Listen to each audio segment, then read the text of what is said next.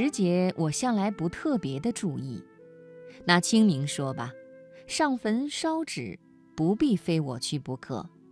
又搭着不常住在家乡，所以每逢看见柳枝发青，便晓得快到了清明，或者是已经过去。对重阳也是这样，生平没在九月九登过高，于是重阳和清明一样的没有多大作用。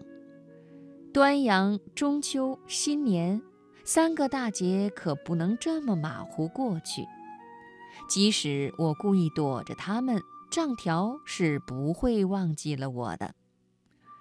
也奇怪，一个无名之辈，到了三节会有许多人惦记着。不但来信送账条，而且要找上门来。设若故意躲着借款、着急、设计自杀等等，而专讲三节的热闹有趣那一面，我似乎是最喜爱中秋。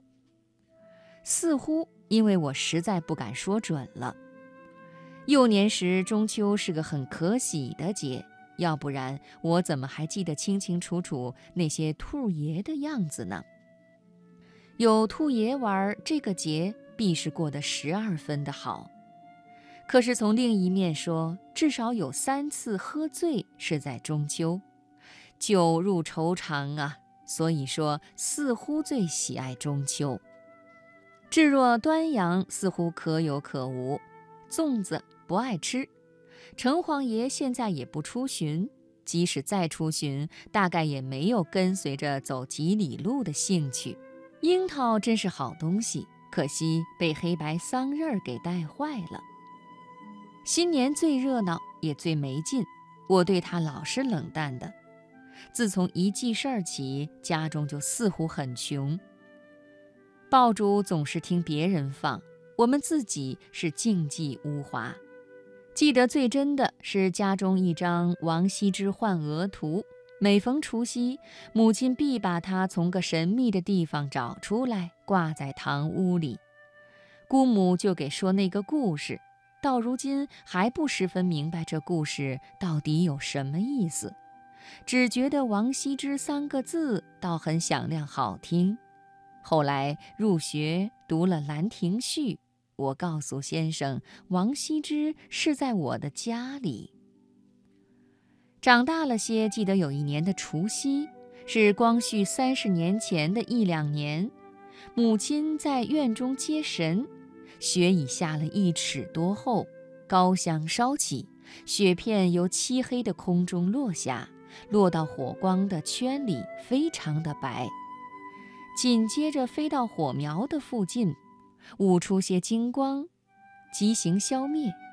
先下来的灭了，上面又紧跟着下来许多，像一把太平花倒放。我还记着这个，我也的确感觉到那一年的神仙一定是真由天上回到世间。中学的时期是最忧郁的，四五个新年中只记得一个，最凄凉的一个。那是头一次改用阳历，旧历的除夕必须回学校去，不准请假。姑母刚死两个多月，她和我们同住了三十年的样子。他有时候很厉害，但大体上说他很爱我。哥哥当差不能回来，家中只剩母亲一人。我在四点多钟回到家中，母亲并没有把王羲之找出来。吃过晚饭，我不能不告诉母亲了，我还得回校。他愣了半天，没说什么。我慢慢的走出去，他跟着走到街门，摸着袋中的几个童子，我不知道走了多少时候才走到学校。